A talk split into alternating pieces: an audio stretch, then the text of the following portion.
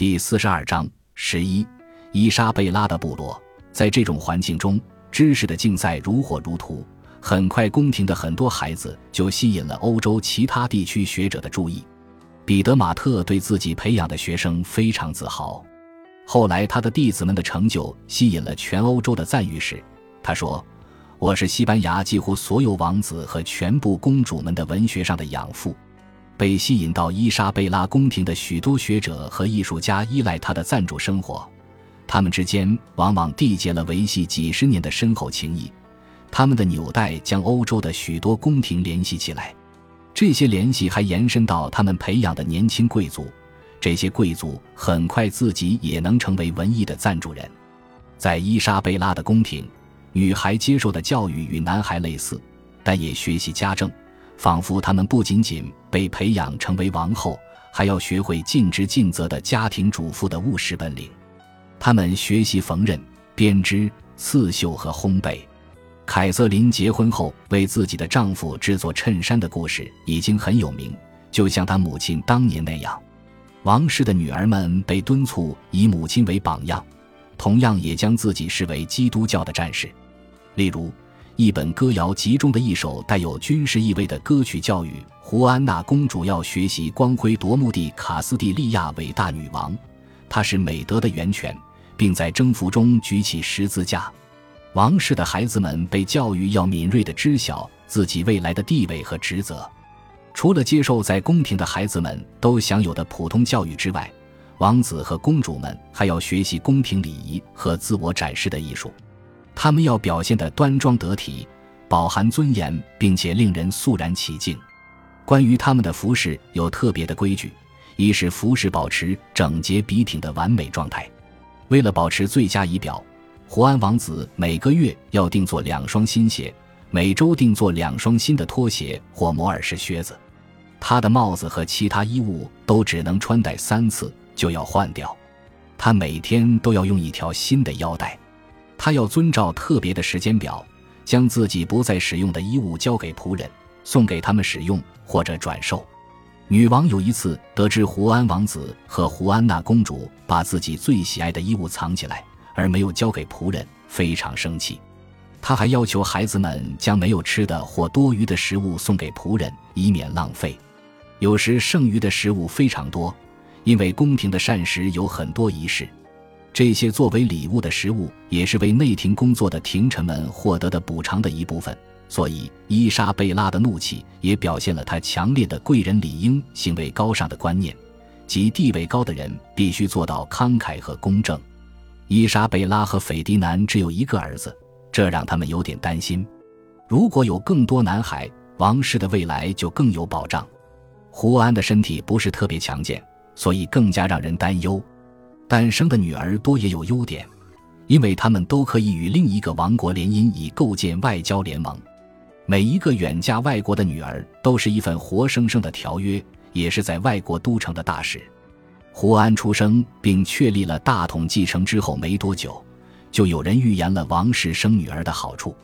一四百七十八年，埃尔南多德尔普尔加尔在给伊莎贝拉的信中写道：“若陛下再给我们两到三个女儿，二十年后。”陛下就会欣喜地看到您的儿孙坐在欧洲所有的王座上。果然，伊莎贝拉和斐迪南会努力利用女儿们的婚姻来巩固盟约，加强他们在西欧的防御。他们对前不久与葡萄牙的战争还记忆犹新。他们虽然为长女伊莎贝拉考虑了好几桩潜在的婚姻，但最终与葡萄牙人谈判，决定将她嫁给葡萄牙王储。这门婚事是他们与葡萄牙签订停战协定时有人提议的。小伊莎贝拉公主很快就被称为葡萄牙的未来王后，并被当作见习的王后来对待。她将会嫁给阿方索五世国王的孙子，即若昂二世的儿子阿方索。葡萄牙王室和卡斯蒂利亚与阿拉贡王室一样，习惯用父亲、母亲和祖父母的名字给孩子命名，所以重名非常多。伊莎贝拉和斐迪南决定与哈布斯堡家族缔结两门婚事，以便对他们的竞争对手法兰西形成包围。未来的神圣罗马皇帝，奥地利的马克西米利安统治着德意志，娶了勃艮第的玛丽，生了两个孩子，与伊莎贝拉的孩子胡安和胡安娜年龄相仿。胡安娜被许配给奥地利大公腓力，胡安则与腓力的妹妹，奥地利的玛格丽特订婚。这两桩婚事将卡斯蒂利亚与勃艮第宫廷和哈布斯堡家族紧密联系起来。奥地利的玛格丽特虽然还只是个孩子，却已经有了一段惊世骇俗的婚史。三岁时，她被许配给法兰西太子，未来的国王查理八世，所以是在法兰西宫廷长大的，身份是查理的未婚妻和未来的法兰西王后。但查理八世抛弃了她，娶了布列塔尼的安妮。不幸的玛格丽特在法兰西滞留两年，才被接回国。这段屈辱的经历让年轻的玛格丽特公主更愿意嫁给法兰西的竞争对手，所以她欢迎并且热切期待着与卡斯蒂利亚的胡安王子的婚姻。伊莎贝拉的两个年幼的女儿玛利亚和凯瑟琳的未来婚姻大事也得到了考虑。最终，最年轻的凯瑟琳被许配给了英格兰王子亚瑟。即亨利七世国王的长子和可能的继承人，英格兰王国的实力比法兰西和卡斯蒂利亚弱很多，因此更适合安排一个幼女。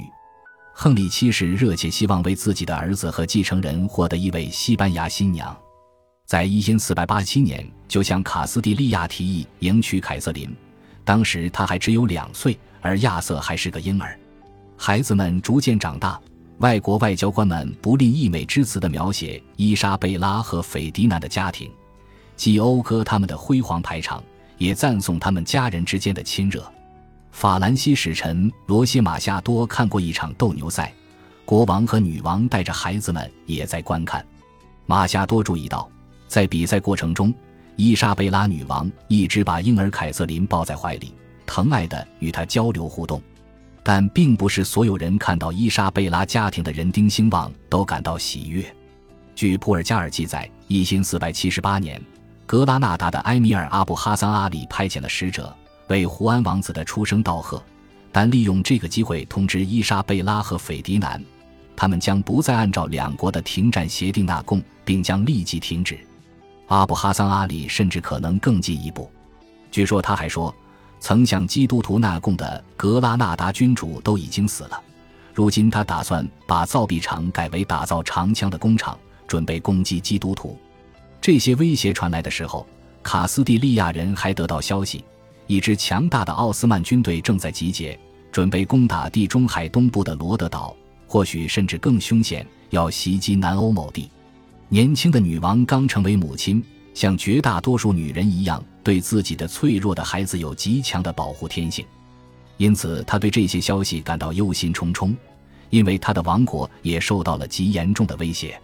她在从15世纪70年代到80年代初这些年里的心境，被描绘在一幅不寻常的画里。这幅画如今被保存在布尔戈斯的拉斯维尔加斯修道院，在他父母的陵墓和圣龛附近。在画中。伊莎贝拉和斐迪南并肩而立祈祷，三个孩子聚拢在他们身后。这幅画可能是在玛利亚和凯瑟琳出生以前创作的，那就是15世纪80年代初。伊莎贝拉的面部表情显得悲伤而焦虑，附近站着一群修女，同样面带愁色。在画的中央，身形巨大的圣母玛利亚耸立到空中，伸出手臂保护王族和修女。他们躲在圣母的刺绣斗篷下，玛利亚手里拿着一捆剑，在画作的顶端，两个头上长角、带有利爪的恶魔扑过天空，威胁下方的王族。其中一个魔鬼拿着剑，比玛利亚手中的剑更长且更尖利。第二个魔鬼背负着沉重的书，我们不确定他是送来书还是将书拿走。伊莎贝拉想要的，或许仅仅是和睦幸福的家庭。但女王感到，在更广阔的世界，树欲静而风不止。感谢您的收听，喜欢别忘了订阅加关注，主页有更多精彩内容。